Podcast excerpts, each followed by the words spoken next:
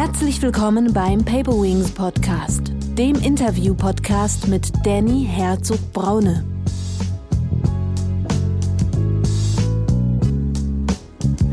Herzlich willkommen zu einer neuen Paper Wings Podcast-Folge. Heute darf ich einen Gast begrüßen, der schon bei der Idee des Podcasts ganz oben auf meiner Wunschliste stand und gleichzeitig mein erster Spitzensportler hier ist. Thomas Lorz ist ein Ausnahmetalent. Mit insgesamt zwölf gewonnenen Titeln bei Weltmeisterschaften im Freiwasserschwimmen ist er nicht nur der erfolgreichste deutsche Schwimmer, sondern seit 2013 auch der erste Schwimmer weltweit, der im offenen Gewässern auf allen Strecken gewinnen konnte. Seine Spezialdisziplin waren die langen Freistilstrecken, insbesondere das Schwimmen in offenen Gewässern über 5, 10 und 25 Kilometer. Auch als Manager hat er eine beachtliche Karriere gemacht. Er ist studierter Sozialpädagoge und Master of Business Administration. Seit Januar 2016 ist er Präsident des Schwimmvereins Würzburg 05, seit Juli 2018 im Vorstand der Zukunftsstiftung Würzburg. Seit September 2019, und da schließt sich der Kreis zu diesem Business Interview Podcast, ist Thomas Lotz bei S. Oliver als HR Director beschäftigt. Was hat mich gereizt, Thomas Lotz in diesen Podcast einzuladen? Ich möchte unter anderem von ihm herausfinden, was Spitzensportler mit in die Wirtschaft einbringen und was sie von anderen unterscheidet. Thomas, kannst du dich bitte selbst mit einigen Worten vorstellen? Sehr gerne. Also Thomas Lutz, bin mittlerweile 40 Jahre alt, bin in Würzburg geboren, äh, habe 20, 25 Jahre lang Leistungssport äh, betrieben, Langstreckenschwimmen, äh, war mehr oder weniger natürlich zu dieser Zeit auch mein Beruf, äh, habe zwei Sachen studiert äh, und bin jetzt seit vielen Jahren bei S. Oliver angestellt, in letzter Funktion als Personaldirektor und macht mir natürlich unheimlich Spaß. Bin Vater von zwei Kindern, vier und sechs Jahre alt und bin ein gebürtiger Würzburger. Wie bist du der Mensch geworden, der du heute bist? Das heißt, was war deine Lebensreise? Was hat dich zum Leistungssport gebracht, zum Leistungssportler und dann auch in den beruflichen Weg, äh, bis dass du hin Personaldirektor bei S. Oliver geworden bist? Also zum einen zum Schwimmsport bin ich gekommen so ein bisschen durch Zufall. Ich habe einen zweieinhalb Jahre älteren Bruder, der sehr erfolgreich in den Jugendjahren im Schwimmen war und auch später über zehn Jahre mein Trainer. Der hat mich eigentlich zum Schwimmen gebracht, wie es so ist. Als kleinerer, jüngerer Bruder macht man oft das, was der Ältere auch macht. Und er hatte eine gute Sportlehrerin, die zu ihm gesagt hat, Mensch, ich glaube, du hast Talent zum Schwimmen, geh mal im Schwimmsport. Eigentlich wollte ich Fußballer werden, wie jeder andere auch zu dieser Zeit. Äh, bin aber beim Schwimmsport hängen geblieben weil ich bei meinem allerersten Wettkampf mit acht Jahren eine Medaille gewonnen habe, eine Silbermedaille. Ähm, allerdings nur von zwei Teilnehmern. Aber das war die Motivation, warum ich beim Schwimmen geblieben bin, weil äh, ich eine Medaille gewonnen habe. Jeder kann sich vorstellen, mit acht Jahren bekommst du eine Medaille um den Hals gehängt, die nimmst du mit heim, da bist du sehr stolz darauf, die hängst du an die Wand. Und da dachte ich mir, dann bleibst du lieber beim Schwimmen. Und so bin ich eigentlich zum Schwimmen gekommen. So kam ein und das nächste und das andere zusammen über die vielen, vielen Jahre wurde es dann irgendwann mein Beruf. Und ich glaube schon, dass mich der Leistungssport unheimlich geprägt hat und mir geholfen hat, äh, da zu stehen, wo ich jetzt stehe. Natürlich ist es auch eine Erziehungssache im Elternhaus, die sehr, sehr viele ähm, Dinge einem Menschen beigebracht hat. Aber der Leistungssport über die vielen, vielen Jahre hat mir eigentlich alles gegeben. Ich äh, musste lernen, mich zu motivieren. Ich musste lernen, wie man mit den Niederlagen umgeht, äh, wie man mit Erfolg umgeht, wie man das verkraftet, etc. pp. Also der Leistungssport war sicherlich ähm, für mich ganz, ganz wichtig. Er hat mir auch über die vielen Jahre viele Türen und Toren geöffnet. Durchlaufen musste ich natürlich selber, deswegen hatte ich damals auch noch einen äh, MBA gemacht an der WHU und ähm, ich konnte dann die Chancen toi toi toi glücklicherweise nutzen, die mir aber auch der Leistungssport beigebracht hat. Ich war drei Jahre lang Assistent eines äh, super erfolgreichen Unternehmers, also S. Oliver. Und war das, Bernd Freier? War das von, gewesen. War das Bernd genau, Freier? Richtig, mhm, ja. Mhm. Genau. Also ich hätte sicherlich nicht solche Posten gehabt, wenn ich nicht im Leistungssport äh, so erfolgreich gewesen wäre. Und da hat mir der der Schwimmsport unheimlich viel gegeben und auch gebracht. Äh, das fängt von der Einstellung an und hört ähm, ja mit vielen Soft Skills auf, die man eigentlich über die vielen Jahre lernt. Aber ich glaube, Ausgangsbasis, und das darf man nie vergessen, ist schon auch Erziehung des Elternhauses, die eine gewisse, also gewisse Fähigkeiten oder gewisse Einstellungen auch mitbringt. Und das hat mich eigentlich schon sehr, sehr geprägt. Ähm, ich glaube, ich habe es in einem Interview mal gehört, dass dein Vater deinen maßgeblichen Einfluss auch hatte, dich quasi zum Sport gebracht hat. Was nimmst du?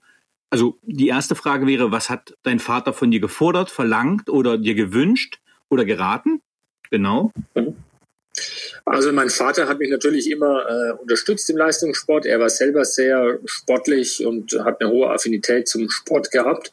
Und klar, wie es halt so ist, äh, ist man natürlich schon kistenstolz als Vater, wenn der Sohn den Sport nachgeht und dann auch mehr oder weniger erfolgreich ist und dann reinwächst. Also er war schon jemand, der mich immer über die Jahre unterstützt hat, mit meiner Mutter zusammen. Das fängt im Kleinen an, äh, zum, jeden Tag zum Schwimmtraining zu fahren um 5.30 Uhr vor der Schule, dann nach der Schule wieder. Ähm, wir sind in Trainingslager gefahren, in Wettkämpfe gefahren. Das ist einmal auch ein großer zeitlicher Aufwand, finanziell natürlich auch, weil bis beim Schwimmsport mal Geld verdient, musst du schon mal Weltmeister oder ähnliches gewesen sein. Vorher passiert ja erst mal relativ wenig. Ähm, das waren schon ganz, ganz wichtige Eigenschaften. Aber er hat auch, und das muss ich im Nachgang auch sagen, was ganz wichtig war, gerade in der Pubertät mit so 13, 14, 15 Jahren, da trainiert man im Schwimmsport schon mindestens elfmal die Woche. Also sehr, sehr viel. Das heißt morgens und abends? Trainings ist das dann morgens genau, und abends? Morgens mhm. und abends. Sechs bis um acht äh, oder zur Schulzeiten halb sechs bis um halb acht und dann letztendlich von 15 Uhr bis 18.30 Uhr ein zweites Mal. Das sind natürlich für jemanden, der in der Pubertät ist, äh, schon viel Trainingsstunden, die man absolviert. Und da hat mich mein Vater schon auch immer ein bisschen ähm, gezogen und auch manchmal reingeschubst. Es war nicht immer so, dass ich unheimlich gerne geschwommen bin.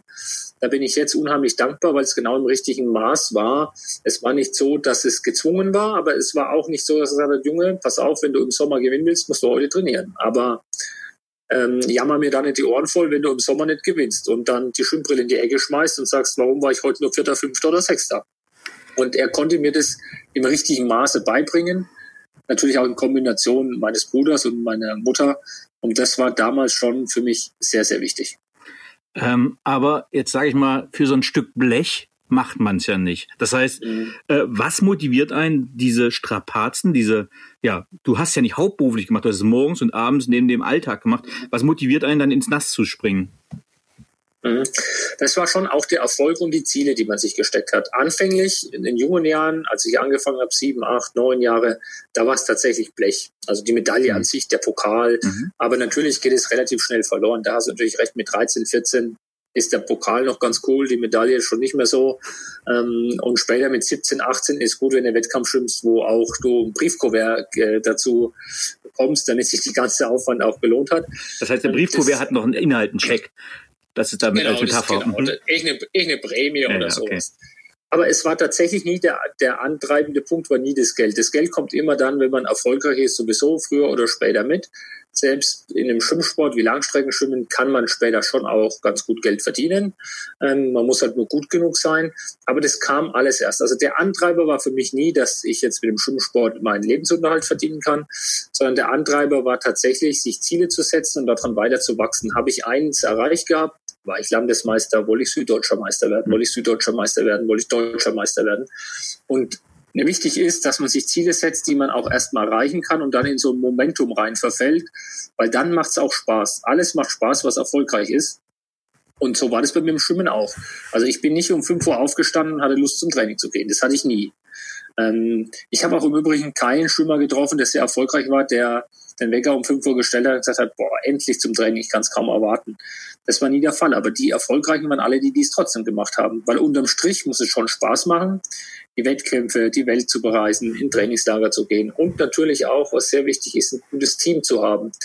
Eine Mannschaft zu haben, wo man auch Spaß beim Training hat, das hatte ich glücklicherweise immer und ich hatte mein ganzes soziales Umfeld im Sportverein. Auch hier sieht man, wie wichtig eigentlich Sportvereine sind.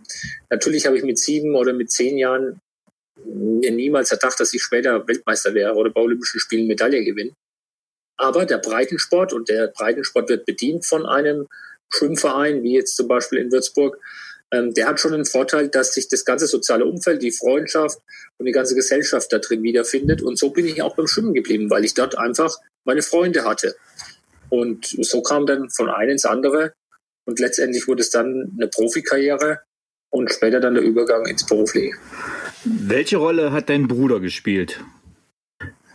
Natürlich eine ganz wichtige, weil er in jungen Jahren mein Vorbild war, wie es so ist, wenn man einen älteren Bruder hat. Er war auch selbst aktiv als Schwimmer sehr erfolgreich, erfolgreicher als ich, vor allen Dingen im Jugendbereich. Und später war er dann natürlich auch mein Trainer, zehn Jahre lang. Und äh, wir waren ein sehr erfolgreiches Team. Und da habe ich natürlich unheimlich viel zu verdanken, wie es so ist. Ein Bruder, ja, spürt und fühlt schon nochmal etwas anders, wie viel Training notwendig ist, wann man die Schraube anziehen muss, wann man sie locker lassen muss. Und das war ein Vorteil für uns. Wir haben uns da unheimlich gut ergänzt. Von daher bin ich ihm natürlich sehr dankbar und er hat dann natürlich logischerweise einen Riesenanteil an meinem sportlichen Erfolg, weil er ja mehr als zehn Jahre mein Trainer auch war. Ich habe in, ich glaube, es war im Bayerischen Rundfunk mal ein schönes Interview mit dir gehört. Ähm, da hast du, glaube ich, auch gesagt, dass dein Bruder eigentlich der bessere Schwimmer war, aber du warst dann disziplinierter. Äh, habe ich das richtig in Erinnerung? Ja. ja. Ist völlig richtig. Das würde ich auch heute noch so unterschreiben. Ich glaube, mein Bruder auch. Er war definitiv der bessere Gleiter im Wasser. Er hat das bessere Wassergefühl gehabt. Ähm, und was mein Vorteil war, ich konnte mich immer sehr, sehr gut anstrengen, mich selbst überwinden, meinen eigenen Schweinehund überwinden, äh, auch wenn der Puls mal bei 200 war, den Puls auch zu halten, äh, den Schmerz, den körperlichen, den physischen, psychischen Schmerz auch in dem Fall auszuhalten. Ähm, das war schon meine Stärke. Und natürlich hat es auch was mit Selbstdisziplin zu tun äh, und Disziplin im Allgemeinen. Ich habe halt nie eine Trainingseinheit ausfallen lassen. Mir war das Training immer an Priorität eins und ich konnte den Erfolg relativ hoch in meiner in meinem täglichen Umfeld integrieren als Priorität und konnte dem alles unterordnen. Und das war sicherlich mein Talent oder Veranlagung, um letztendlich erfolgreich im Sport zu sein. Also was mich in dem Interview so beeindruckt hatte, du hast nämlich, glaube ich, gesagt, also zum Beispiel einen Sonntag, wo es dir auch mal nicht so gut ging, bist du quasi zum Training gegangen, äh, wo vielleicht andere auch Leistungssportler gesagt hätten, äh, du jetzt heute mache ich mal blau, heute mache ich frei, sondern du hast ja auch in den schweren Tagen bist du auch zum Training gegangen und hast dir quasi auch dann die Anstrengung gegeben. Und das hast, würdest du sagen, das macht dann den Unterschied am Ende des Tages im Spitzenbereich? Absolut. Der Champion entscheidet sich immer in schwierigen Phasen, weil trainieren an guten Tagen, wenn es gut läuft, kann jeder. An schönem Wetter rausgehen und joggen kann jeder. Jetzt im November, Dezember um 5 Uhr rauszugehen, wenn es dunkel ist, zu joggen, das machen nicht mehr so viele. Und da entscheidet sich oder da trennt sich immer die Spreu vom Weizen.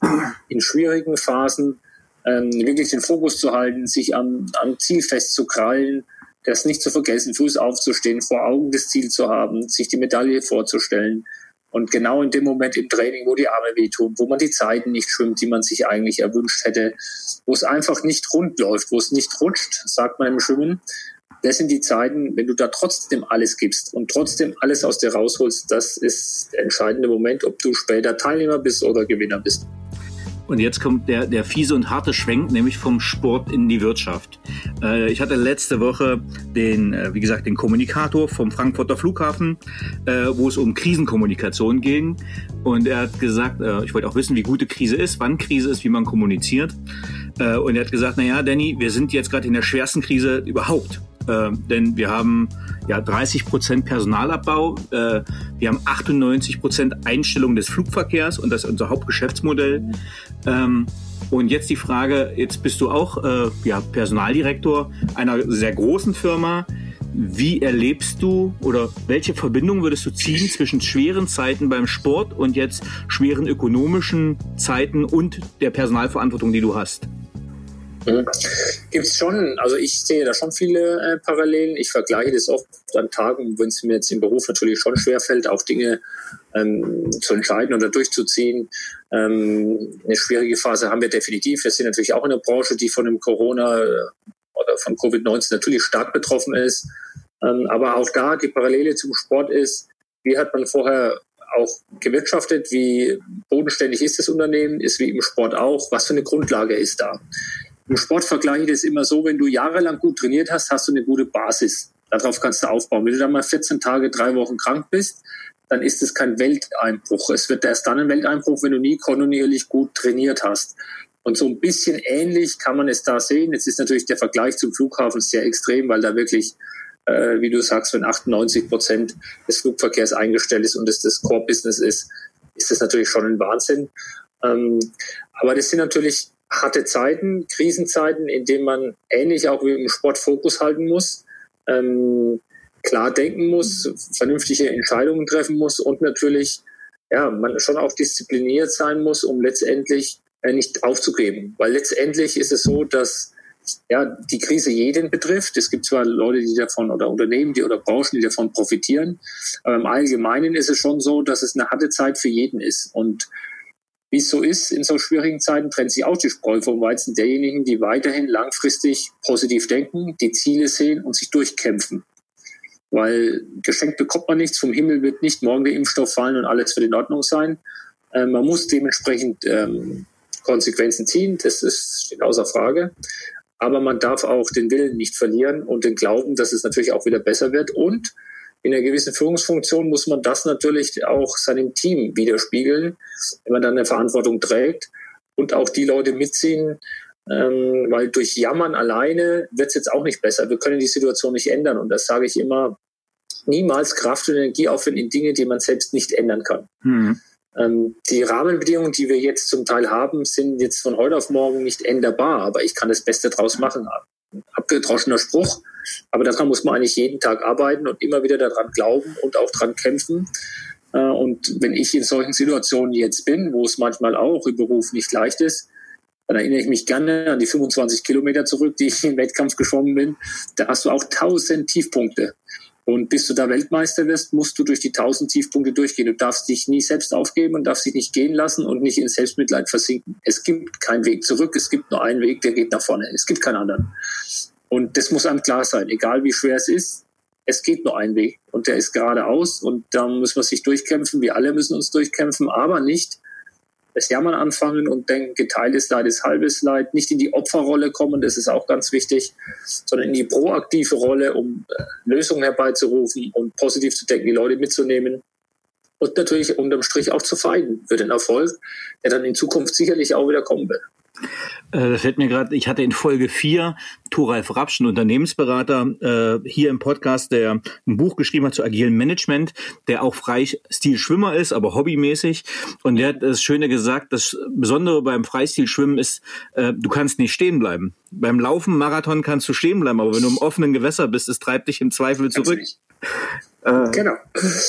Das geht nicht, genau. Du kannst im Sport, wenn du im offenen Gewässer bist, in der freien Natur, äh, bringt nichts. Du, kannst, du musst immer weiter kämpfen. Gegen die Strömung, gegen die Wellen, gegen die Temperatur, gegen die Quallen, gegen sonstige Gegenstände, die im Meer rumschwimmen. Du kannst in Selbstmitleid versinken und kannst die Schnauze voll haben, sagst, ich mache nicht mehr, ich bleib stehen. Es nützt dir aber nichts, weil du musst ja trotzdem irgendwann wieder ans Ufer. Äh, und im Normalfall wird keine Strömung von hinten kommen und kein Delfin und sagen, also Lutz, auf dich habe ich schon immer gewartet, ich schubse dich mal schnell an den Beach. Das geht nicht. Es ist nicht da. Und du musst dich, ob du magst oder nicht, irgendwie wieder ans Ufer kämpfen. Mit all den Widerständen, die dir natürlich entgegenkommen. Was würdest du sagen, welche Fähigkeiten und Fertigkeiten müssen Führungskräfte als Bewerber bei dir bzw. bei Sir Oliver mitbringen? Mhm. Also für mich ist schon ganz wichtig, dass die Menschen eine gewisse Persönlichkeit mitbringen, dann auch ein Commitment mitbringen zu der Aufgabe, eine große Leidenschaft mitbringen, äh, Interesse an der Aufgabe, auch mal die extra Meile zu gehen, Motivation an den Tag zu legen und natürlich auch ja, die Leidenschaft letztendlich äh, ans Ziel zu kommen und Dinge durchzuziehen und nicht äh, vielleicht wie in der jetzigen Phase in Selbstmitleid zu versinken. Ähm, das sind schon extrem wichtige Fähigkeiten. Das sind natürlich auch Soft Skills. Ich glaube schon, dass Soft Skills sehr, sehr wichtig sind, gerade Einstellungsthemen. Ich glaube, ausschlaggebend für den Erfolg ist, dass eine Company oder der Mitarbeiter an sich oder jedes Team ein Commitment hat, ein Commitment hat, das Beste zu geben und ähm, das Ziel zu erreichen. Ich glaube nicht, dass ausschließlich irgendwelche fachlichen Fähigkeiten notwendig sind. Die sind zu einem gewissen Grad notwendig, steht außer Frage. Aber im Gesamtteam ist es wichtig, ein Commitment zu haben. Man sieht es im Sport im Übrigen auch oft, dass im Fußball beispielsweise Mannschaften gewinnen, die eigentlich eins zu eins von allen Fähigkeiten her besser sind. Äh, wie oft sieht man, dass große Vereine, sei es jetzt, weiß ich nicht, Barcelona, Real Madrid etc. pp. auch immer wieder gegen kleinere Vereine verlieren. Wobei man sagen könnte, dass jeder Spieler im 1 zu 1 Vergleich bessere Fähigkeiten hat. Warum? Weil das Commitment und die Einstellung von dem in Anführungszeichen kleineren Team besser ist. Da läuft der eine für den anderen mit, der eine bügelt den Fehler aus und das ist schon eine Einstellungssache und das ist wichtig, um letztendlich das rüberzubringen. Eine Leidenschaft, ein Commitment, ähm, erfolgreich sein zu wollen und hungrig sein zu wollen. Ähm, das ist wichtig und ich glaube, Danach kommt auch alles andere. Danach kann man eine Karriere machen, danach kann man fragen, wie die Vergütungssysteme sind, danach kann man andere Dinge fragen. Aber in erster Linie ist mir schon wichtig, dass derjenige brennt, erfolgreich sein zu wollen und das natürlich bestmöglichst im Team. Du, Dankeschön. Du hast äh, in einem deiner Schriften oder äh, irgendwo in der Recherche habe ich gesehen, dass du von einer Weltmeistermentalität sprichst. Was verstehst du unter Weltmeistermentalität? Ja, zum einen eine gewisse mentale Stärke zu haben. Eine mentale Stärke heißt, äh, nicht in Selbstmitleid versinken, äh, nicht nach der ersten Niederlage gleich aufgeben, ähm, sich selbst unter Kontrolle zu haben, gerade in schwierigen Zeiten, sich nicht, nicht lenken lassen von Dingen, die man nicht beeinflussen kann. Äh, das ist natürlich, gibt unheimlich viele Themen, daran zu arbeiten. Das ist auch Trainingssache. Es ist nicht was, was du heute mal vorgelesen bekommst in einem Buch und glaubst, wenn ich das Buch durchgelesen habe, dass ich es habe. Das ist eine Entwicklung, an der man jeden Tag selbst arbeiten muss, dran glauben muss und einfach eine gewisse Härte zu sich selber entwickeln muss, um sich selbst erstmal zu managen und zu führen, bevor ich später mal andere Menschen führe oder in Anführungszeichen beherrschen möchte. Die Themen muss ich erstmal mich beherrschen. Und das ist ein Kampf jeden Tag. Und das ich halte ja auch viele Vorträge und letztendlich ist das ein Teil der Weltmeistermentalität. Es ist letztendlich was, was ich in 20 Jahren Leistungssportkarriere gelernt habe, danach reflektiert habe, was für mich eigentlich wichtig war, um mal da oben anzukommen. Äh, was waren es für Fähigkeiten? Was waren es für Fertigkeiten? Und um es abzurunden, ist es in der Gesamtsumme eine gewisse mentale Stärke, um mit gewissen Problemen, Situationen auch einfach zurechtzukommen. Du hast jetzt auch das Wort vorhin schon mehrfach genutzt. Leidenschaft. Würdest du dann sagen, Leidenschaft ist was Leiden schafft? Also das klingt so ein bisschen auch bei dir so. Ja, mit Sicherheit. Mit Sicherheit hat es damit was zu tun, das ist ganz klar. Aber ich meine damit natürlich auch, dass man letztendlich äh, für den Erfolg oder für die persönlichen Ziele, die man hat, was immer das auch ist, äh, schon eine Leidenschaft und einen gewissen Gefallen mitbringen muss weil sonst wird es nicht funktionieren. Also ich kann es nicht erzwingen, sondern ich muss schon auch den Sinn und Zweck der Aufgabe verstehen. Ich glaube, Sinnhaftigkeit ist sehr wichtig. Ich konnte im Training nur die Leistung erzielen, wenn ich verstanden habe, für was das Training mhm. ist und für welches Ziel es mich nach vorne bringt. Und letztendlich brauche ich dann schon Leidenschaft, um es dann auch durchzuziehen äh, und das Commitment dafür. Was war der emotionalste Moment in deiner sportlichen Laufbahn? Ich glaube, die Olympischen Spiele in London waren sicherlich ein Part und ähm, meine Weltmeisterschaft äh, über 25 Kilometer, weil ich damals schon irgendwie gewusst habe, dass das also das Ende meiner Karriere ist, weil ich all das bedingt natürlich schon in Anführungszeichen uralt war für einen Schwimmer. Das würde ich mal sagen, waren die zwei emotionalsten Momente. Ähm, Olympische Spiele deswegen, weil Olympische Spiele einfach ein ganz besonderer Event ist, der nur alle vier Jahre stattfindet und da jede Siegerehrung, indem man selbst auf dem Treppchen ist, natürlich eine ganz besondere Situation ist. Und wir natürlich auch damals in London 2012 ein super Event hatten fürs Langstreckenschwimmen mit unheimlich vielen Zuschauern und äh, was für London ungewöhnlich ist, auch ein sehr, sehr gutes Wetter an dem Tag. Ähm, das waren, würde ich sagen, die zwei emotionalsten Momente. Ähm, was, du bist ja an unterschiedlichsten Orten geschwommen, an unterschiedlichsten Gewässern. Was macht, machen die Unterschiede aus der Gewässer? Mhm. Unheimlich viele, und zwar Meerestee oder Fluss. Es fängt schon mal an mit Süßwasser, Salzwasser, großer Unterschied. Salzwasser liegt der Körper höher im Wasser. Nachteil ist, Salzwasser schmeckt natürlich anders wie Süßwasser. Jedes Meer hat einen anderen Salzgehalt, also umso schwieriger wird es auch, äh, wenn man dann Wasser schluckt. Und das kommt eigentlich im Meer immer mal vor, gerade im Wettkampf, wenn es viele Wellen sind. Ähm, kaltes Wasser, warmes Wasser ist ein großer Unterschied. Viele Athleten bevorzugen warmes Wasser, manche kaltes. Ähm, ist auch sehr schwer, das zu trainieren oder zu ändern. Ist auch eine mentale Stärke, sich dann auch einzustellen in einem Rennen, wo das Wasser einfach kalt ist, wenn man es nicht bevorzugt.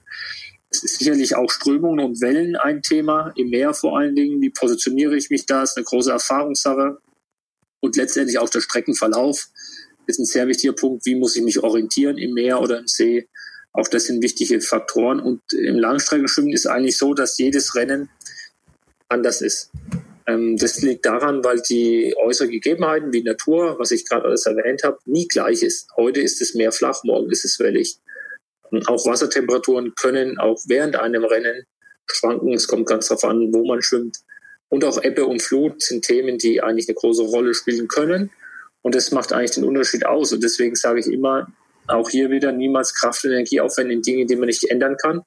Hat das Rennen heute viele Wellen, dann hat es hohe Wellen. Ob ich die mag oder nicht, interessiert nicht. Alles, was zählt, sind Ergebnisse und keine Gründe, warum ich die Leistung nicht abrufe. Interessiert bei der Siegerehrung keine. Daher muss ich mich damit abfinden, wie die Rahmenbedingungen sind und mich durchkämpfen. Was hat man denn für Equipment? Also du hast ja gesagt, unterschiedliche Temperaturen. Darf ich da einen dicken Neopren nehmen? Darf ich nur einen dünnen nehmen? Was heißt der Auftrieb? Wie mhm. behindert mich das? Mhm. Was sind da die, ja, die Eingangsvoraussetzungen quasi am Equipment? Genau, also äh, zu meiner Zeit gab es noch gar keine Neoprenanzüge. Neoprenanzüge waren im Langstreckenschwimmen nie erlaubt. Das Reglement besagt 16 bis 33 Grad. Äh, und dann schwimmt man da mehr oder weniger mit einer ganz normalen Badehose, Schrägstrich Schwimmanzug, den man natürlich schon hat. Badekappe und Schwimmbrille. Also du bist im Prinzip ziemlich alleine mit, mit deinen Händen und Füßen und deiner Schwimmbrille und Badekappe unterwegs und hast den Rennanzug, den Schwimmanzug, der aber aus ganz normalen äh, Materialien besteht, wie heutzutage so ein Rennanzug ist. Also der ist nicht dick.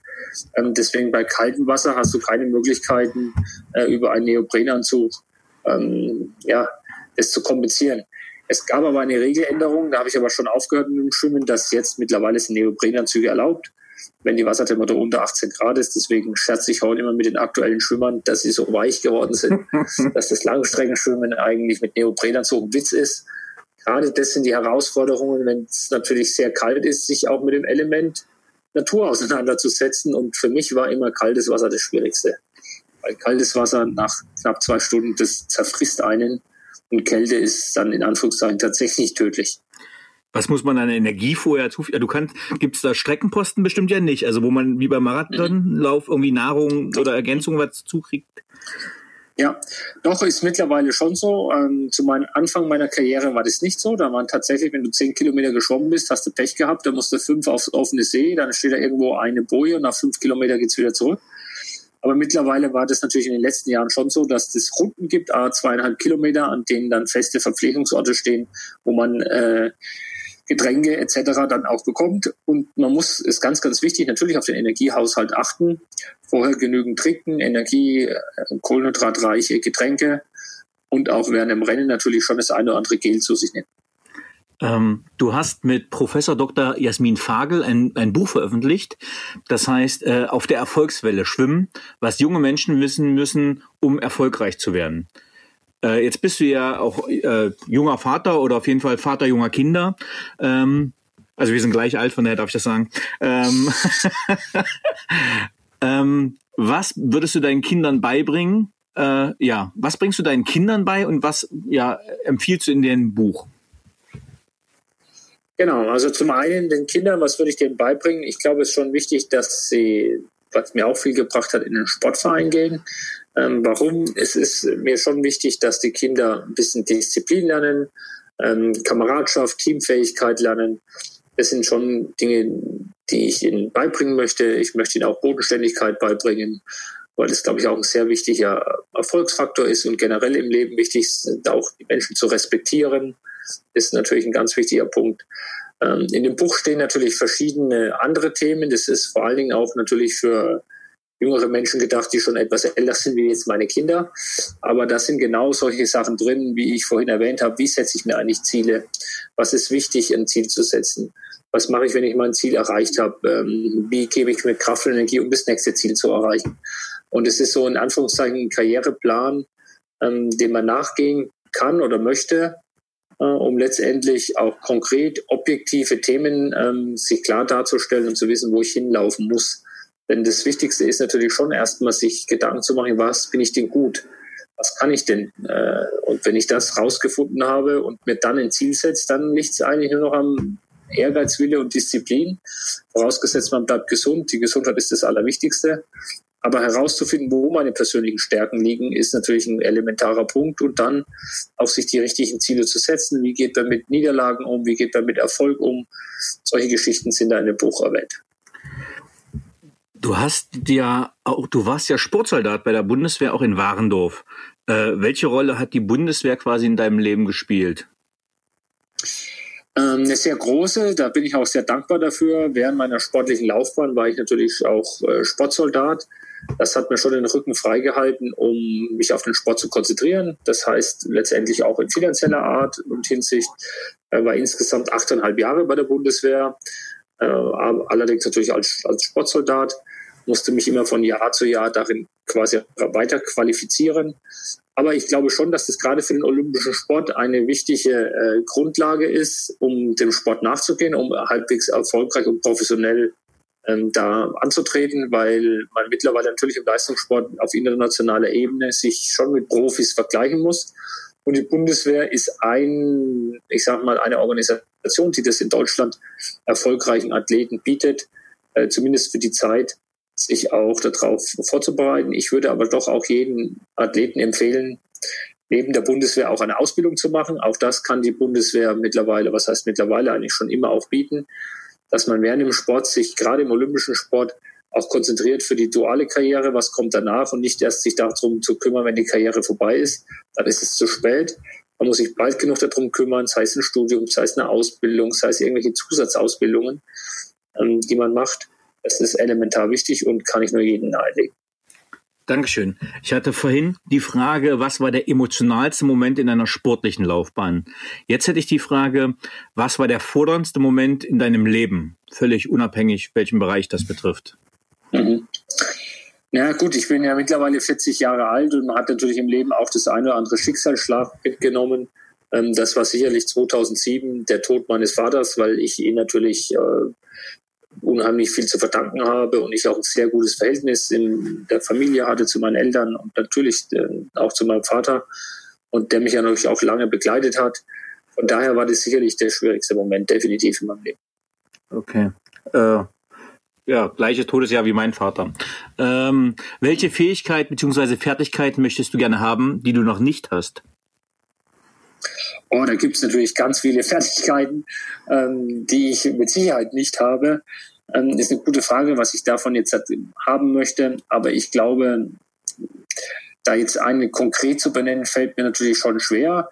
Aber ich glaube, generell ist es wichtig, die Fähigkeit zu haben, im Leben weiter zu lernen. Ich glaube, dass man, wenn man das eine Ziel vielleicht erreicht hat, schon alles weiß und alles kann, sondern immer durchs Leben geht und versucht weiter zu lernen, auch Dinge zu respektieren äh, und sich einfach weiterzuentwickeln und immer wieder am Zahn der Zeit zu bleiben, ist, glaube ich, elementar wichtig und ich hoffe, dass mir das natürlich ähm, nicht verloren geht. Ich denke, im Sport hat man das auch ganz gut gelernt, weil wenn du heute Weltmeister bist, bist du es in zwei Jahren nicht gleich wieder, sondern musst in den zwei Jahren mindestens genauso viel trainieren oder mehr, um wieder den Titel zu verteidigen. Und das ist äh, schon auch eine Fertigkeit oder eine Einstellung, das lang und immer weiter und immer weiter zu treiben. Und das würde ich mir schon gerne wünschen, dass ich mir das beibehalten kann und möchte, um mich einfach weiterzuentwickeln, als Mensch und beruflich natürlich auch. Ähm, das wäre, ich glaube, das Wichtigste. Und jetzt wichtiger als konkret die eine oder andere Fertigkeit, die man vielleicht sonst noch lernen müsste. Äh, schwimmst du noch? Ist Schwimmen noch ein wichtiger Teil? Jeden, jeden Früh von sechs bis um sieben Uhr äh, mache ich eine Stunde Sport. Meistens ist es Schwimmen oder ich gehe aufs Laufband oder ich mache Krafttraining, aber ich schwimme schon noch in der Woche bestimmt äh, vier bis fünf Mal. Eine Stunde ohne Leistungsdruck, sondern da geht es mir nur um die Gesundheit, äh, fit zu bleiben. Das ist so das, ja, mein Ziel dabei. Und ich merke auch, dass es mir gut tut. Ich schaue da nicht auf die Zeit, weil was soll ich da drauf schauen? Ich bin eh, eh deutlich zu langsam. Also von daher ähm, ist es für mich eher was für meine Fitness und für mich auch ein Ausgleich und eine Ressource, wo ich natürlich immer Kraft und Energie mir hole für die Zukunft. Ähm, ähm, kleine Anekdote, weil du gerade sagst, du schwimmst nicht auf Druck oder nicht so auf Zeit mehr. Ähm, ich war in Veitshöchheim hier in Nähe von Würzburg stationiert und äh, die Würzburger Soldaten gehen ja auch schwimmen in der gleichen Schwimmhalle. Mhm. Und auch ich war mal morgens dort schwimmen äh, in Vorbereitung des deutschen Sportabzeichens und äh, war relativ stolz auf meine Schwimmzeit. Ähm, aber rechts an der Bahn von mir ist jemand anders deutlich schneller gedüst und das glaube ich schon seit einer Stunde. Das war übrigens die erste anonyme, unbekannte Begegnung, die ich mit dir hatte. Äh, gleichzeitig deprimierend für mein 1000 Meter Schwimmabzeichen, aber natürlich eine kleine Motivation. Ähm, also kleiner Exkurs, wenn du sagst, äh, nicht auf Zeitdruck. Ähm, wie bildest du dich weiter? Also ich habe mir immer vorgenommen, ich, ich habe ja damals, als ich ähm, den Sprung vom Leistungssport ins Berufliche hatte, hatte ich ja erstmal Sozialpädagogik studiert, bin in die Personalabteilung gelandet, hab, war in der Personalentwicklung durch viele Vorträge, die ich natürlich als Sportler gehalten habe und wollte eigentlich immer den nächsten Step gehen und habe dann gemerkt, okay, äh, um weiterzugehen, brauche ich noch irgendeine betriebswirtschaftliche Ausbildung, habe dann damals mein MBA gemacht an der WHU, äh, und bin dann fertig gewesen, war dann Assistent ähm, des äh, Inhabers des, von dem Unternehmen, wo ich heute arbeite und habe dann schon immer gemerkt, dass es wichtig ist, sich weiterzuentwickeln und sich weiterzubilden. Und habe mir immer vorgenommen, dass ich schon einmal im Jahr irgendwas, eine Weiterbildung mache, die mich nach vorne bringt. Ähm, letztes Jahr oder dieses Jahr in 22 noch ähm, habe ich so mich weitergebildet im Sinne von Profilings. Ähm, auch da habe ich immer die Parallele zum Leistungssport gesucht. Weil ist das Personaldiagnostik? Meinst du jetzt Personaldiagnostik? Genau, okay. genau, mhm. genau. Weil man im Leistungssport ja auch genau diagnostizieren kann, bist du Sprinter, bist du Mittelstreckler und wohin bist du wirklich gut und was kannst du und wo sind deine Defizite und deine Stärken.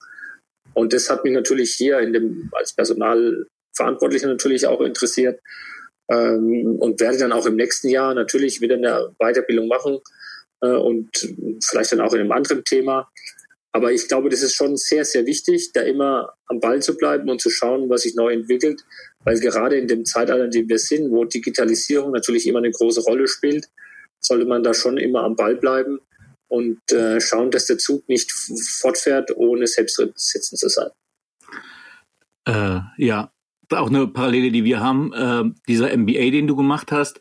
Äh, mhm. Ich schätze, das war Schwerpunkt General Management dann, oder? Genau. genau. Ja.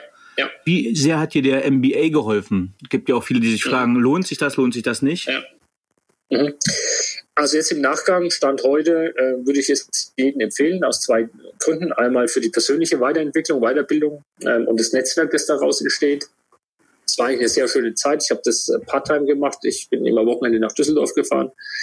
Ähm, hatte tolle Kollegen, äh, die natürlich auch sehr ambitioniert waren. Ich denke, jeder, der in den MBA einsteigt, hat eine gewisse Ambition ähm, sich weiterzuentwickeln, beruflich äh, wie auch privat, letztendlich erfolgreich zu sein. Also das heißt schon mal, die Charaktere, die da aufeinandertreffen, sind alles Leute, mit denen ich mich schon von Haus aus eigentlich ganz gut verstehe.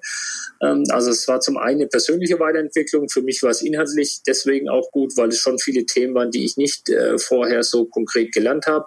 General Management, es waren alle Unternehmensbereiche dabei in deiner Unternehmensführung, die man eigentlich auf dem Führungslevel kennen sollte oder kennen müsste. Von daher was inhaltlich auch für mich besser, weil es einfach betriebswirtschaftliche Kennzahlen, ähm, man natürlich bei Finance, Accounting und so weiter und so fort, was man alles gehabt hat, Thema, die ich vorher so nicht gelernt habe. Also es war für mich inhaltlich gut, es war für mich ähm, in der persönlichen Weiterentwicklung gut und letztendlich muss man auch ehrlich sagen, ähm, auch beruflich war es für mich gut, weil es schon nochmal zeigt, dass derjenige bereit ist, die Extrameile zu gehen. Auch fachlich, inhaltlich eine sehr gute Weiterentwicklung erfahren hat, viele strategische Themen oder Tools kennenlernt, die man im Unternehmen natürlich jederzeit ähm, ja anwenden kann und die dann natürlich auch einen Mehrwert bringen und auch so ein bisschen das Denken nochmal verändert, ähm, das Unternehmertum vielleicht so ein bisschen näher bringt. Also ich kann durch die Bank sagen, dass es sich gelohnt hat, würde es auch jedem empfehlen. Ähm, für mich war es auch ein Karrieresprung definitiv und bin dafür dankbar, sonst hätte ich sicherlich den heutigen Posten nicht, wenn ich den MBA nicht gemacht hätte. Hm, ja, es deckt sich auch mit meinen Erfahrungen gerade, dass ich sage mal interdisziplinäre, was ein MBA ja auch mitbringt. Ja. Also sei es HR, Finance, Accounting, also gerade ja. die Vielschichtigkeit der unterschiedlichen Bereiche, über die man dann so einen strategischen Blick kriegt, sage ich mal so. Ähm, ja. Wer waren die drei Menschen, die den größten Einfluss auf deine berufliche Entwicklung hatten? Mhm. Ähm, Wüsste ich drei, ja. Es waren einmal zwei äh, große Unternehmer, die in Würzburg sicherlich bekannt sind, denen ich auch unheimlich dankbar bin. Ähm, die beide Inhaber sind von den großen Unternehmen. Bei einem arbeite ich natürlich.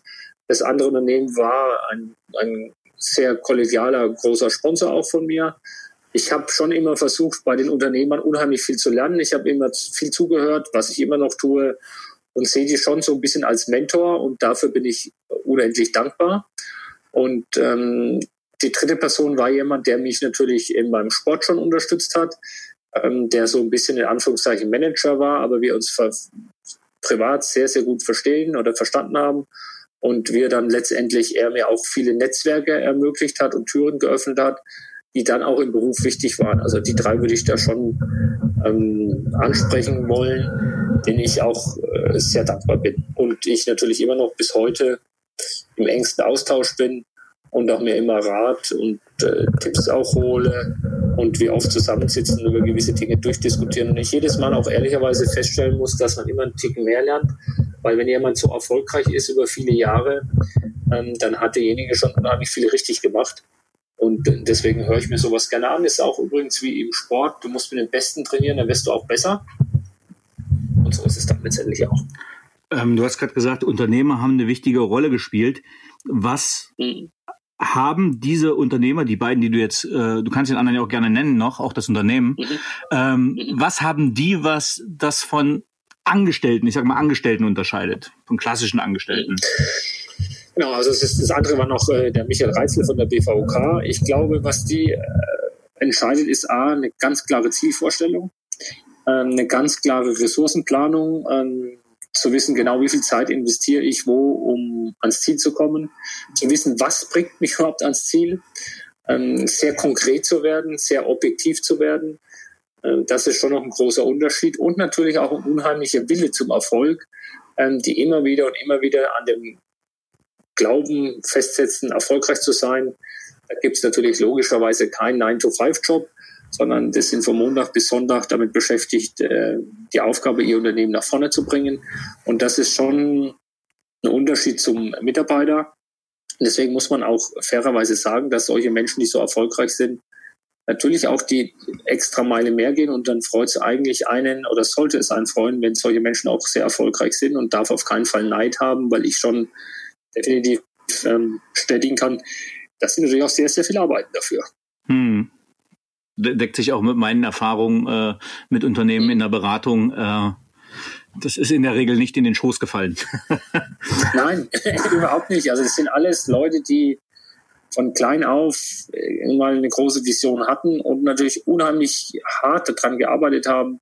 Und da kannst du nicht sagen, jetzt haben wir 17.30 Uhr, übrigens, ich gehe jetzt heim, ähm, da war der Wille zum Erfolg einfach da und da ist nichts in den Schoß gefallen. Auch das Risiko einzugehen ähm, ist auch ein Punkt und ja, letztendlich zu wissen, wie komme ich an das Ziel und ohne Wenn und Aber es dann auch durchzuziehen, ist schon ein großer Unterschied.